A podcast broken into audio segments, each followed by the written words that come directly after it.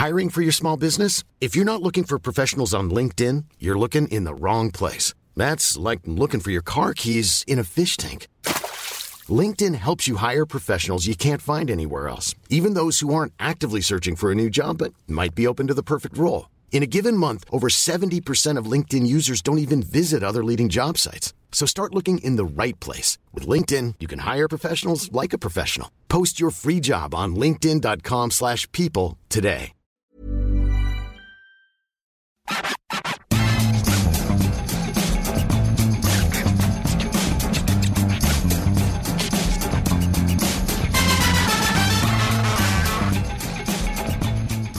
Bonjour à tous, je suis Martin Mosnier, bienvenue dans le FC Stream Team, bienvenue au Stade de France où avec Maxime Dupuis, on va débriefer bah, la défaite des Bleus face au Danemark. Deux buts à un, les Bleus qui ont mené grâce à un but de Karim Benzema, puis qui se sont fait surprendre Maxime en fin de match. Ouais, euh, une première défaite depuis le 11 novembre 2020, donc ça faisait longtemps, évidemment, on ne compte pas la Suisse, puisque c'est techniquement un match nul et juste une élimination, même si évidemment ça a des allures de défaite. Donc oui, ça faisait longtemps que les Bleus euh, n'avaient pas perdu. Euh, on les a sentis un peu mous, on va dire, ces Bleus-là. C'est vrai que ça a été une semaine particulière. Il y a eu des événements évidemment extrasportifs sur lesquels on ne reviendra pas, évidemment, qui ont sûrement rendu cette semaine particulière. Et en plus d'avoir des joueurs qui revenaient, pour certains, de trois semaines, de deux semaines, entre guillemets, de vacances. Bah, c'est compliqué, ça a été difficile de remettre la machine en marche pour, il faut le rappeler, quand même quatre matchs de Ligue des Nations ce mois de mai, ce mois de juin, pardon. On va débriefer donc euh, cette défaite autour de trois sujets. D'abord, on se posera la question bah, de la, euh, la, responsabilité de cette défaite, euh, à qui on doit faire porter le chapeau de, ce revers face au Danemark. Ensuite, Maxime, on débriefera les notes de l'équipe de France. les notes. Non, parce que bon, allez, on va vous dire, je ne me rappelais plus du deuxième ah, sujet. Donc, voilà, généralement, il y a toujours. Ah, c'est une spécialité après les matchs, on oublie tout. Et tu sais le troisième sujet ou pas? Oui, on débriefera déjà les notes dans le deuxième sujet avec notamment la famille Hernandez qui a vécu quand même une euh, drôle de soirée, une mauvaise soirée. Et on va dire que même Théo Hernandez, c'est son premier gros coup d'arrêt en équipe de France. Ah ouais, un gros, gros coup d'arrêt. On terminera avec Antoine Griezmann. Voilà, on reviendra. Alors, il est venu nous parler en plus en, fin de match et on reviendra donc sur, sur Antoine Griezmann, sur son rôle et sur sa perte d'affluence quand même hein, dans cette équipe de France. Antoine Griezmann qui a vécu un match euh, pas catastrophique, mais un petit peu compliqué dans, dans l'animation. On va débuter, Maxime, euh, donc euh, revenir sur cette défaite des Bleus face aux Danois en posant cette question à qui la faute? Qui doit porter le chapeau de cette défaite? Alors, il y a plusieurs facteurs. Il y a euh, peut-être hein, l'absence de Deschamps, euh, la mauvaise prestation de la défense, un système aussi euh, qui était mal maîtrisé aujourd'hui, les Danois, la fatigue. Maxime, si toi, tu devais désigner un coupable précis euh, à partir de ce que tu as vu ce soir Alors évidemment, tout ce que tu as dit, il y a un peu de tout ça, mais moi, le premier, entre guillemets, coupable, c'est évidemment la forme physique des joueurs qui est très compliquée. On rappelle, quatre matchs au mois de juin. Euh, prenez les joueurs qui jouent au Bayern, ils n'ont pas joué depuis trois semaines, les joueurs qui jouent en Ligue 1 ou les autres depuis deux semaines. Et finalement, celui qui était le plus en forme, c'est celui qui a joué la semaine dernière ici euh, au Stade de France, c'est Karim Benzema, parce que finalement, lui, il a arrêté en gros une journée, c'est-à-dire dimanche. il a fait la fête avec le Real, il est revenu. Alors, il a fait peu d'entraînement avec les Bleus, mais finalement, il est quand même resté sur un rythme euh, correct, on va dire, de saison. C'est difficile de remettre la machine en marche. Euh, on avait vu les Bleus plutôt euh, bien à l'entraînement. Premier jour, avec une opposition de qualité, c'était très bien passé, qui laissait penser que bah, ça se passerait bien et que finalement, ils n'avaient peut-être pas perdu trop de jeu, qu'ils en avaient encore. Là, finalement, qu'est-ce qu'on a vu? Une équipe qui était, bah, on va dire, en place, mais qui, n'avait, qui avait des idées, mais qui n'avait pas l'énergie, tout simplement. Euh, la magie, elle est venue qui De Karim Benzema, notamment deux fois sur un rush en première mi-temps? Évidemment, ce but formidable en seconde période. Reste du temps, c'est une équipe qui a joué, non pas avec le frein à main, mais qui n'avait pas beaucoup d'essence dans le moteur. Oui, il n'y avait pas beaucoup d'essence dans le moteur, euh, à l'image d'un Kylian Mbappé qu'on a assez peu vu en première mi-temps qui s'est blessé. Puis il y, a ces, il y a ces deux blessures aussi hein, mm. euh, qui ont fait mal à l'équipe de France. Alors la blessure d'Mbappé, mais surtout la blessure de Raphaël Varane, donc qui est sorti juste avant que les Bleus prennent complètement l'eau. Ça aussi, on peut le mettre euh, bah, sur le compte, même si Varane malheureusement n'a pas besoin d'être en fin de saison pour se blesser parce qu'il se blesse souvent. Mais, euh, mais ça a quand même marqué un temps d'arrêt. Et puis on a vu des frères Hernandez qui n'avaient pas la grinta. On a vu un Chouameni qui a un peu baissé de pied en seconde période un Griezmann qui manquait de jeu aussi, un Coman qui manquait lui aussi beaucoup, beaucoup, beaucoup bas de, ouais, de, puissance dans ses accélérations. Donc tout ça, effectivement, mis bout à bout, euh, ça fait beaucoup. Même si moi, je mets d'abord le, cette défaite sur le dos des, des, des, erreurs défensives, parce qu'il y a eu deux immenses erreurs défensives sur les deux buts de l'équipe de France, euh, à chaque fois avec les mêmes protagonistes, les deux frères Hernandez, bah, sur le premier but, c'est Lucas qui laisse dans son dos l'attaquant et Théo qui le couvre. Sur le deuxième but, c'est pareil. Alors, on peut mettre Saliba aussi dans le panier parce qu'il est un peu léger au duel, mais c'est avant tout les deux frères Hernandez qui bah, offrent des, boulevards. Donc, moi, je mettrais d'abord. Et Lloris est venu en, zone mixte nous parler de ça. Il nous a dit oui, on a eu des problèmes d'alignement et des problèmes d'alignement assez criants. Et à ce niveau-là, c'est quand même assez rare. Et à ce niveau-là aussi, il faut, rendre hommage aux, Danois qui ont parfaitement appréhendé le 3-5-2. Alors, ça sera l'occasion, on en reparlera sûrement dans la semaine, du système, euh, du système et d'un éventuel plan B. Le plan B, ce soir, c'était plan Benzema, en fait. À part ça, il n'y avait rien d'autre. Et d'expliquer combien, bah, à un moment, euh, cette équipe du Danemark, on a senti cette équipe de France n'avait pas de jus. L'équipe du Danemark s'est mise en position. Il y a qu'à aller voir, ils étaient parfaitement organisés et ils savaient quoi faire en fonction euh, du ballon. Euh, le sélectionneur danois a regretté en première période que ces joueurs n'y aillent pas assez vite dans le dos, euh, notamment des Hernandez, et surtout Coman, ils avaient ciblé Coman, parce qu'évidemment, c'est un attaquant de métier. Donc, ils avaient envie de passer par son côté. Et ce qui est intéressant, ce que tu dis, c'est qu'évidemment, il y a à l'arrivée, évidemment, ce problème sur le marquage. Mais dans un 3-5-2, la façon de le gérer, il y a aussi la façon dont Guy Stéphane en a parlé, de cadrer le porteur du ballon. Et en fait, on s'est retrouvé aussi avec des Danois qui avaient beaucoup de possibilités et beaucoup de liberté, ce qui fait qu'il y avait une liberté à l'arrivée, une liberté, euh, une liberté pardon, au départ, une liberté à l'arrivée. Résultat, bah, ça fait deux buts, et notamment le deuxième, pas le deuxième, mais notamment le premier, qui est assez grossier au niveau du marquage. Moi, ce qui me pose un problème, c'est un peu comme à l'Euro et au Final Four de la Ligue des Nations. On sent que c'est une équipe qui ne s'en sortira pas les coups de génie d'Mbappé et Benzema, si on veut schématiser. Mais est-ce que ça peut suffire euh, sur une compète, parce qu'on ne parle que de la Coupe du Monde, il n'y a que ça. Bon, la Ligue des Nations, c'est un enjeu secondaire.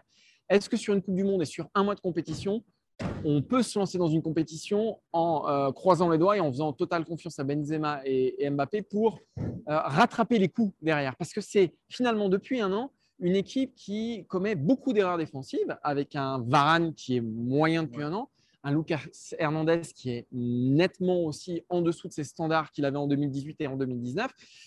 C'est ça qui est inquiétant avec cette équipe de France, c'est qu'on a une défense qui est quand même très, très, très exposée. Euh, et on l'a vu ce soir, Benzema et Mbappé ne pourront pas toujours sauver le coup. Oui, surtout qu'il peut arriver des soirs comme ce soir, pour le coup, où un des deux se blesse. Mbappé sort à la mi-temps avec un problème au genou. D'ailleurs, il est sûrement forfait pour la Croatie, tout comme évidemment Raphaël Maran, qui lui, c'est un problème musculaire. Oui, comme tu dis. Et en fait, le problème, c'est que là, je pense que Didier Deschamps et Stéphane se trouvent un peu bah, le cul entre deux chaises. C'est-à-dire que c'est un système qui reste entre guillemets nouveau, qu'il faut apprendre, qu'il faut continuer à travailler, mais à des moments, il faut peut-être se dire oui, mais si ça ne marche pas, est-ce qu'on peut faire autrement? Alors, je pense qu'on est dans une période de préparation où euh, euh, Deschamps va continuer, va entre guillemets s'entêter. On ne peut pas lui donner tort parce que euh, il faut aussi jouer. Quand, l'équipe de France passe un carton au Kazakhstan, c'est très bien, tout le monde est content, ça fait des buts, ça fait plaisir. Mais en Coupe du Monde, il n'y aura pas le Kazakhstan. Donc, c'est face aussi face à, contre ah, les, Danois, le Danemark. Voilà, exactement. Parce que oui, on ne l'a pas dit, on l'a presque oublié, mais le Danemark, on les rejoue en septembre et les Bleus vont les jouer en Coupe du Monde, ce sera le deuxième match de la Coupe du Monde. Ce ne sera pas pour du beurre, ce ne sera pas le match de Moscou, euh, le troisième match où les Bleus étaient déjà euh, dans un fauteuil. Donc, c'est quand même euh, une opposition de qualité. ce ne sera pas le même moment. Les Bleus n'auront pas plus de 55 matchs dans les pattes, mais n'empêche que, au moins, des chances qu'il a appris ce soir, et Guy Stéphane, parce qu'évidemment, vous savez, Didier Deschamps n'était pas là, c'est que les Danois savent contrer ce système. Donc, il faudra se creuser la tête pour surprendre le Danemark, parce que ce soir, il n'y avait aucune surprise pour eux. Allez, on va débriefer les, notes qu'on a données aux joueurs ce soir euh, lors de, la défaite des Bleus face au Danemark. Les notes, nos notes qui vont de 3 pour Théo Hernandez à 7 pour euh, Karim Benzema, 4 euh, pour Lucas Hernandez, 6 pour N'Golo Conté, hein, pour les notes qui ont un peu un peu en dessous des, extrêmes. Maxime, déjà 3 pour Théo Hernandez. Déjà, est-ce qu'il y a des notes avec lesquelles tu n'es pas d'accord? Parce que, bon, pour, pour, donner les secrets, c'est moi qui fais les notes. Et, et, parfois, on peut avoir des. On en, on en discute après. Non, bah, globalement, là, le, 3 pour, euh, pour Théo Hernandez, c'est difficile de lui donner plus parce que. C'est presque généreux, je dirais, même avec, avec une heure et demie de recul. On pourrait même se dire, oui, parce que c'est toujours pareil. L'exercice des notes, il faut le dire, c'est un exercice à chaud. Et des fois, on apprend des choses, on réfléchit un peu plus tard. À froid, ça ne donne pas pareil. Mais cela dit, bon, 3, ça dit quand même qu'il a complètement raté son match. Et on ne peut même pas sauver un apport offensif. C'est ce qui est terrible. C'est ça. C'est que d'habitude, on dit, oui, on sait que c'est un contre-attaquant. Vous avez vu son avec l'AC Milan, vous avez vu ses matchs en équipe de France. Voilà, bah, euh, il se trouve que là, c'est pas terrible. Et notamment, ça me rappelle un peu. Alors, il y avait Lucas aussi qui était dans le coup, le début contre la Côte d'Ivoire euh, en mars à Marseille, où euh, entre les deux, c'est alors c'est l'ironie du sort, ce sont des frères, se par cœur. Mais il y en avait un qui. Ah, Théo avait un peu plus sauvé Lucas, mais c'était déjà pas terrible. Et ce soir, bah, c'est carrément pour, Lucas, pardon, pour Théo Hernandez son pire match en équipe de France. Ce soir, c'est la famille Hernandez qui met les bleus dans la panade, hein, finalement. C'est la, famille Hernandez. Lucas 4, euh, et c'est ce que je mets aussi dans les notes, c'est que il est loin quand même du, Lucas qui s'était imposé en équipe de France, euh, qui avait complètement écarté la concurrence, euh, à l'époque Benjamin Mendy et puis d'autres après. Et on est quand même dans un, dans un temps pour lui qui est compliqué. C'était compliqué en mars, c'était compliqué. Souvenez-vous aussi la Ligue des Nations face à Lukaku, le match face à la Belgique où il s'était quand même fait bien bouger, voire euh, bien bouffer par, euh, par Romelu Lukaku. Et Lucas Hernandez, je trouve qu'il a un petit peu perdu de cette grinta. Alors, on peut mettre ça encore une fois, comme on l'a dit dans la première partie de cette émission, sur le dos de la fatigue, l'enchaînement des matchs. Au Bayern, évidemment, euh, c'est un titulaire, il joue, donc on va pas tout remettre en, question aujourd'hui. Mais les frères Hernandez, aujourd'hui, ils ont été en dessous dans le ton. Et c'est dommage parce que c'est là où on les attend, dans l'engagement. Alors, il y a eu de dans l'engagement, ils étaient en dessous. Il y a eu des erreurs terrible, fatale euh, à l'équipe de France. Euh, bref, c'était quand même une, soirée difficile pour eux et pour Koundé aussi. C'est vrai que sur le but de Cornelius, le premier, comment il peut être aussi seul C'est quand même une défense qui se transforme en défense à 5. On peut se dire que quand on se met à 5 derrière, il y a un peu moins d'espace. Et là, il avait vraiment un boulevard euh, assez large. En fait, ils jouent tous leur jeu sauf un, sauf Théo. Ouais, là, je vais être un peu sympa. Alors oui, ça, c'est une erreur qui est un peu indiscutable, ne pas bien remonter sur mm. leur jeu. Ça, c'est vraiment individuel en général. Mais c'est vrai que globalement, cette défense, euh, on a parlé de Varane qui est sorti, qui n'est pas impérial. On sent qu'il y a un problème de confiance. Koundé, c'est pas non plus fantastique depuis. Voilà, c'est très neutre. Euh, mm. Cette défense a été très neutre. Et paradoxalement, le meilleur des cinq, c'est presque Coman, le seul qui n'est pas défenseur. Donc c'est vrai que ça pose question et on a quand même quelque chose d'assez neutre. Alors, il y a des fautes individuelles, mais je pense qu'aussi, peut-être un truc qui marche moins bien. On voit avec Varane, voilà, qui beaucoup en plus n'a pas de peau, il se blesse. Il y a un chantier quand même. Et il faut rappeler qu'il y a un très bon Lloris aussi aujourd'hui. Oui, c'est C'est ça qui est d'autant plus euh, regrettable, c'est que équipe, équipe de France, championne du monde face au Danemark à domicile, qui concède, on va dire, quatre occasions mm. très très franches, euh, ça fait beaucoup. Je trouve que c'est trop pour, euh, pour, pour, une équipe qui, bah, qui va viser le, titre mondial dans quelques mois c'est trop à ce stade-là, d'autant que tu avais ton équipe type. Ouais, et se posera quand même la question, quand même, alors je tire des plans sur la comète, c'est sûr que Didier Deschamps a changé sa manière de faire, veut aller vers l'avant depuis le retour de Benzema. Voilà, il faudra voir. Encore une fois, euh, on ne va pas tout effacer d'un coup parce que ce qui s'est passé, euh, il y a la Ligue des Nations qui a été gagnée, des scénarios un peu fous. Sinon, c'est qu'il faut se dire qu'il faut accepter euh, une équipe de France comme ça, qui va être peut-être moins linéaire, qui va perdre des matchs, euh, qui va en gagner des fois. Le problème, c'est que si tu en perds un à la Coupe du Monde, ça peut suffire. Voilà, le problème, c'est qu'il ne faudra pas perdre le mauvais s'il y en a un qui se perd à la Coupe du Monde. Prenez la Ligue des Nations, la Belgique, euh, c'est pas un miracle, mais ça part de très loin. L'Espagne, bah, ça part de loin aussi. Ah oui. Et ce sont des matchs qui sont renversés avec une dose de folie, mais il faut accepter une équipe moins linéaire on ne peut pas tout avoir, tout simplement. Soit on a une équipe façon 2018 qui peut, pour certains, être chiante, mais moi qui m'allait très très bien, ou de se dire, bah, c'est une équipe qui va jouer par à coup. Et quand ça passe moins bien, bah, ça peut être spectaculaire dans la défaite comme ça a été euh, ce soir. On termine avec euh, le cas d'Antoine Griezmann, qui, a eu, qui a eu 4 ou 4,5. Je ne me souviens plus combien j'ai mis. Je ne sais plus si j'ai mis 4 ou 4,5. Euh, je, crois que, c'est 4. Non J'ai bien 4,5. Bon, bah, bref, c'est pas très grave. Antoine Griezmann, donc, qui a été bah, qui, a, connu encore une soirée difficile. Antoine Griezmann qui va clore là, une saison très laborieuse, hein, lui qui n'a plus marqué, je crois, en Liga depuis le mois de novembre, euh, qui n'a marqué qu'un but avec l'Atlético euh, cette année, cette année civile en, en, 2022. Antoine Griezmann qui ce soir encore a eu du mal à peser sur les débats et c'est ce que je lui reprocherai depuis la fin de l'Euro, c'est-à-dire que c'est une équipe de France qui s'en sort grâce à Mbappé et Benzema. Or, on s'attendait qu'elle s'en sorte avec Mbappé, Benzema et Griezmann. Encore une fois, ce soir, il s'est un peu perdu dans le trafic en première période. Alors, il a cette passe sur Coman, bon, c'est pas non plus, euh, mais, mais qui est à l'origine de, l'ouverture du score. Comment tu le trouves, Antoine Griezmann, depuis quelques mois en équipe de France bah, Antoine Griezmann, euh, ça fait quand même trois saisons de suite en club qui sont ratées. Les deux à Barcelone, plus celle-ci euh, à l'Atlético. Encore, encore pire que toutes celles-ci. Hein. Encore pire que tout, et c'est presque même étonnant. En fait, Griezmann, ces trois dernières années, il a, il, a eu, il a un peu eu la double vie de Paul Pogba. C'est-à-dire, en club, ça ne marche pas, mais en, équipe de France, ça marche très bien. Sauf que quand Paul Pogba a continué à être bon en équipe de France, eh ben, Griezmann a décliné euh, aussi chez les Bleus. Et c'est vrai que c'est inquiétant parce que moi, je le maintiens, je redirai toujours, je pense que sur les, les 7-8 dernières années, c'est le joueur, au moins les, six dernières années, on va dire, les six dernières années pour être plus précis, c'est le joueur le plus important de cette équipe de France. C'est son métronome, c'est euh, de lui que partent les bonnes choses, c'est parfois même à la finition, comme à l'Euro 2016, souvenez-vous, ou dans un rôle plus organisateur à, à la Coupe du Monde 2018. C'est un peu le baromètre et moi je suis, je commence maintenant à être un peu inquiet parce que les mauvais matchs succèdent aux mauvais matchs, ou surtout des matchs très neutres. Voilà, c'est euh, plus ça. Parce que... Euh, il y a sa frappe du gauche à un moment en début, en première mi-temps, ça manque de puissance. Il y a ce coup franc à la fin, il le prend, il tire au-dessus. Alors, ça, évidemment, ça peut arriver ce sont des gestes techniques. Mais à part ça, on voit même pas. J'ai même pas vu le Griezmann. Euh, alors, c'est pas la configuration défensive, voilà, ou Calais euh, apporter quelque chose d'autre dans le combat. Donc, il est peut-être fatigué aussi. Ça fait lien avec le sujet. Mais n'empêche que ça, fait ça commence à faire plusieurs matchs, euh, même plusieurs mois, que c'est pas très bon. Euh, est-ce qu'à un moment, on va se poser la question de sa place dans le 11 Ça me paraît encore un peu tôt. Ça me paraît encore un peu tôt.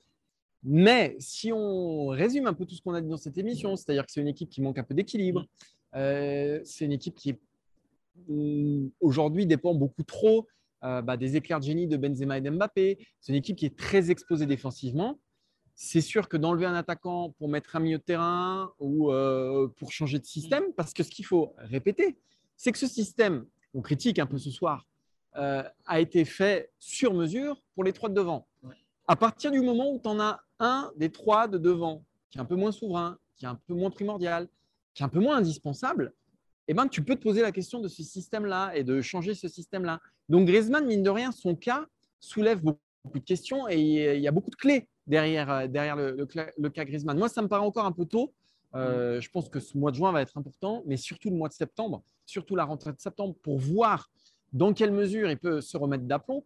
Il est venu en, zone mixte et, nous a dit qu'effectivement, il avait vécu une saison difficile avec l'Atlético Madrid, mais il s'est un peu caché derrière la pré-saison avec euh, le FC Barcelone, que c'était dur, qu'il était euh, très tard le FC Barcelone, qu'il a eu du mal à se mettre dans le bain avec, avec l'Atlético Madrid, on peut le croire ou non. mais... lui, il a terminé sur une promesse en disant là, je vais avoir une vraie prépa et vous allez voir la saison prochaine, vous allez euh, voir le, vrai Griezmann euh, globalement. Septembre sera important pour Griezmann parce que un moment donné, démarrer la Coupe du Monde comme ça, c'est vrai qu'il faudra se poser la question. Après, son histoire de la pré-saison, ça c'est une excuse qu'on donne en novembre. Là, on est en juin de la saison d'après. Euh, Il y a eu le temps quand même. C'est un peu compliqué. Moi, là où je pourrais être inquiété pour Griezmann, c'est qu'en gros, euh, le retour de Benzema a aussi coïncidé avec sa perte d'influence, avec la, dire, la, stature prise par Mbappé. On parlait de trio, on n'en parle plus. Maintenant, c'est un duo. Si Guy Stéphane s'était vertueux hier à dire quand euh, la question lui a été posée du duo Benzema-Mbappé, il a voulu, on a l'impression que c'est une forme de loyauté envers Griezmann et vers ce qu'il apporte et ce qu'il peut faire. Dire, ah non, moi, je, en gros, le duo, vous parlez de duo, moi, je parle de trio. Voilà. Sans animosité, mais il a quand même voulu remettre Griezmann dans, le, jeu. Griezmann, il jouait son 62e match, je crois, ce soir en équipe de France, qui est un record absolu. Il y a quatre matchs. Euh, 62 matchs de suite. de euh, suite, oui, pardon. 62 matchs de suite, c'est un record absolu. Je crois que le deuxième, c'est euh, qui doit être à 45. 44, quelque chose comme ça. C'est exceptionnel. Griezmann ne sort jamais. C'est-à-dire que où il rentre toujours. Voilà, il est toujours là.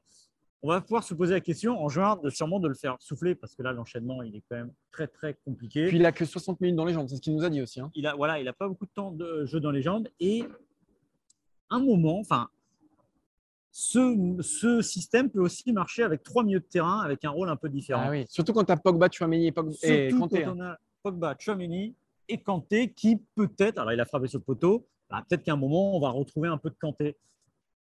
Ah, il était bon ce soir. Et peut-être que le, manque d'équilibre dont on parlait tout à l'heure, ah euh, si Griezmann reste neutre euh, comme on le voit ce soir, il passera peut-être par un milieu de terrain un peu renforcé qui perdra un tout petit peu en créativité parce qu'évidemment, euh, Chouameni, c'est quand même pas Griezmann. Mais quand vous avez Pogba, quand vous avez ce donneur de ballon, ça marche aussi.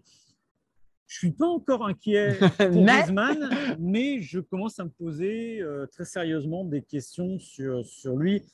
Il aurait, alors évidemment, tu l'as dit, c'est tôt, euh, des, personne ne le condamnera parce qu'on sait ce qu'il a fait, on sait ce qu'il est capable de faire, mais il y a quand même une perte d'influence qui est ennuyeuse quand même. Oui, et Griezmann. puis, et puis ça se mêle à ses saisons en club Ouais. et ça se mêle à sa forme générale en fait. Et, et tant qu'en équipe de France ça tenait, et ben son statut n'était pas euh, écorné. Mais à partir du moment où en équipe de France c'est un peu moins bon, ben, il y a tout ça qui ressurgit. Voilà. Donc euh, ben, ce sera un des enjeux de- du match de lundi face à la Croatie et un des enjeux de bah, cette fin de, de cette suite et fin de, de regroupement, euh, Maxime. On se retrouve lundi soir. On se retrouve lundi On soir. se retrouve lundi soir pour un nouveau FC Stream Team pour débriefer cette fois bah, le match face à la Croatie. Euh, merci Le, Maxime. ma- le match, le match de split, Ce qui match j'espère nous redonnera la banane. Non, mais là, c'est pour les gens qui sont allés au bout, c'est la récompense. Oh Allez, je pense qu'on va fermer là-dessus. Il est tard. Ouais, il Oh fait nuit, il est tard. Tu l'avais préparé, dis-moi. Pas du tout. Ah non, je te jure que non. Parce que j'ai vu ses yeux de fou. Mais Mais non. regardez. Mais me tu suis dit, que il l'a préparé. moi, c'est que de l'impro tout le temps. Ah. Et des fois, bon, Ouais, bah, bosse, du bon. bah, bah, la prochaine fois, bosse un petit peu. Oh bon, bah voilà, on vous laisse euh, bah, sur ce bon Ouais. mot de Maxime. J'imagine les gens, parce que moi, ça m'arrive d'écouter des podcasts en me couchant. Voilà. C'est-à-dire que tu arrives, tu écoutes, tu dis je vais écouter ça, tu arrives jusqu'à la fin. Ou tu- tu t'endors et tu te réveilles, tu entends ça, tu dis bon, je vais m'endormir. Ah, mais là, moi, tu vois, moi j'ai cette blague, je sors de mon lit, je vais prendre une douche parce que je me, je me sens sale. C'est moi qui vais devoir la prendre. Moi, je me sens sale. Bon, merci à tous de nous avoir suivis. On se retrouve lundi. Merci à Alban aussi du Cardonnay qui a veillé jusqu'à très tard pour la réalisation de cet épisode. Ciao, ciao et à lundi. Bye bye. Salut.